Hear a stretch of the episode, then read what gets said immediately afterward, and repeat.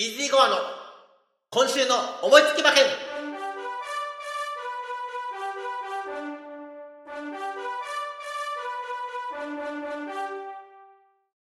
はい、えー皆さんこんにちは。イージーゴアの今週の思いつき馬券ということでございます。今週はですね、えー阪神の G2 フィリーズレビューの方をお伝えしていきたいと思います。その前に、先週3月7日日曜日に行われました、弥生賞ディープインパクト記念。こちらも予想してたんですね。一応結果をご報告したいかなと思うんですけれども、私の本命は3番のテンバガー、そして対抗に7番のタイムトゥーヘブンでした。テンバガーが5着。タイムトゥーヘブン6着。ダメじゃんみたいな感じだったわけですけれども。ただね、えーやっぱり私一番人気を買わないっていう、あの方針なわけですけども、はい。弥生賞一番人気断然1.3倍のダノンザキット、うんこけちゃいましてですびっね。くりしましたね。いやー、もうタイトルホルダーがそのまま前を行ってしまったと。うん。うん。えー、ダノンザキット追いつけずという形だったわけですね。タイトルホルダーがうまくスローに落として逃げた。そして、えー、シュネルマイスターが2着。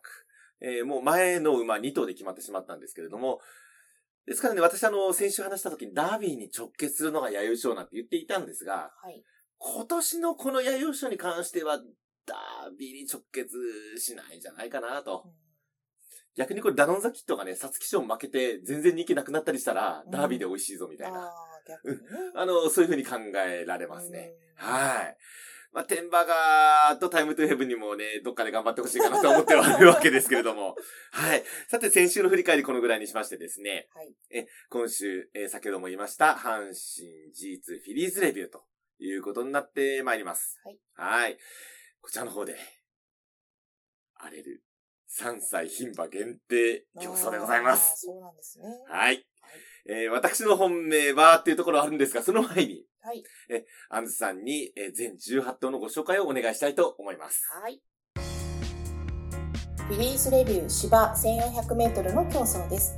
1枠1番ゴールドチャリス、1枠2番テリーヌ、2枠3番エルカスティージョ、2枠4番アンブレラデート、3枠5番シゲルピンクルビー、3枠6番クープドクール、4枠7番ポールネイロン、4枠8番ヨカヨカ、5枠9番ラブケリー、5枠10番バーチャリティ、6枠11番ララ・クリスティーヌ、6枠12番ブルーバード、7枠13番ミニー・アイル、7枠14番ラストリージョ、7枠15番エイシンヒテン、8枠16番オパールムーン、8枠17番フリード、8枠18番スティクスの18頭です。はい、えーフィリーズレビュー全18頭のご紹介いただきました。さて、私の本命は、15番のエイシンヒテン。え、なんか前にも聞いたぞみたいな。感じかもしれませんが昨年12月の阪神ジュベナイルフィリーズからずっと追いかけてるお馬さんです。えね。逃げると強い。えー、なんと言ってもですね、エイシンヒテンのいいのが、はいえー、さ、パッと逃げた時に、えー、いい感じなんです。3いい感じなんです走前の白菊賞、8番人気だったんですけども、こちらも1着。えー、で、その上で G1、えー阪神ジュベナイルフィリーズに臨んだわけですけれども、そこは残念ながら11着。ただね、前走また良かったんです。本来逃げ馬が不利な東京の1600メートル。ここで、えー逃げ粘って最後惜しかったんです。4着ということだったわけですね。なるほどうんですので、今回ね、えーしっかり逃げられれば、えーぜひね、1着に来てくれるんじゃないかなというところでの本命でございます。はい。そして対抗。こちらも逃げ馬、7番のポール・ネイロンと。はい。実はね、ポール・ネイロンの方が逃げ宣言をしてまして、あ、そうなんですね。栄心否定逃げられないかもしれないってえいう。え すいません。普通のね、なんだろう。まっとうな考えをする方だったら、この組み合わせは買わないと思います。そうですね。私ちょっと聞いただけでもそう思います。すいません。ただ、前の方が絶対良さそうだという根拠があるんです。昨日の。雨です。ああ、昨日すごかったですよね、雨。昨日の豪雨で、えー昨日はですね、阪神、えー、そして中山友野も不良馬場の中で行われたわけですけれども、はい。今日ね、馬場回復して、あの、もう阪神もがっつり晴れてるようなんですが、はい。えー、現状、やや重馬場と。うんうん若干あの、両馬場よりは良くないぞ、ぐらいなんですが、昨日のあの雨だと、おそらく見た目以上に走りづらいんじゃないかなと。で、この時に、えー不利なのが内側なんですよ。は昨日、たくさんの大馬さんが、その、ぐちゃぐちゃの中で内側を中心に走ってるわけですね。うん。そうすると、えー、外の方が帰っていいのかなと。A 進でそのまま外目で、仮に逃げられなくても、前2、3番手あたりでつけていけばそのままいけちゃう。ポールネンロンもそのままいけちゃう。うん。いうところで、私の狙いは、この2頭ということなんでございました。はい。はい。えー、どうせ来ないでしょうと思うかもしれませんけれども。でもね、前よりだと思うんだよな。ということで、はい。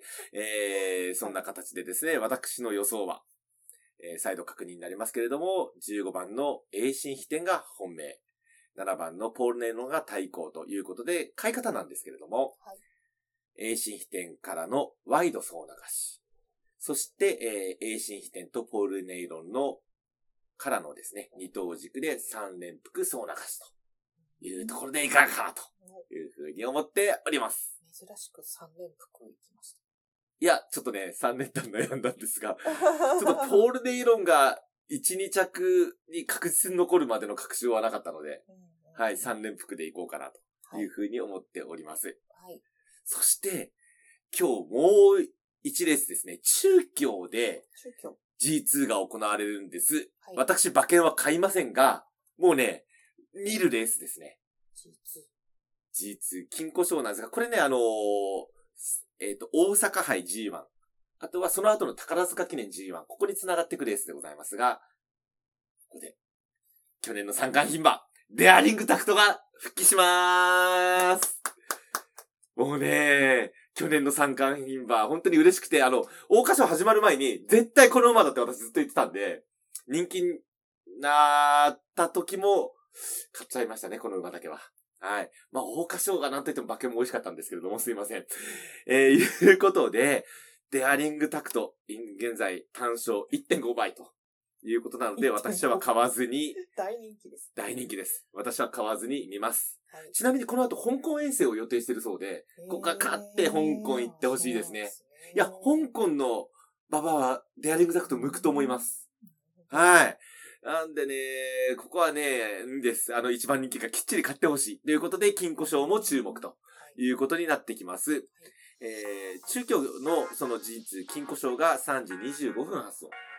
えー、そしてですね、えー、阪神のフィリーズレビューの方がですね、えー、と、3時35分発送。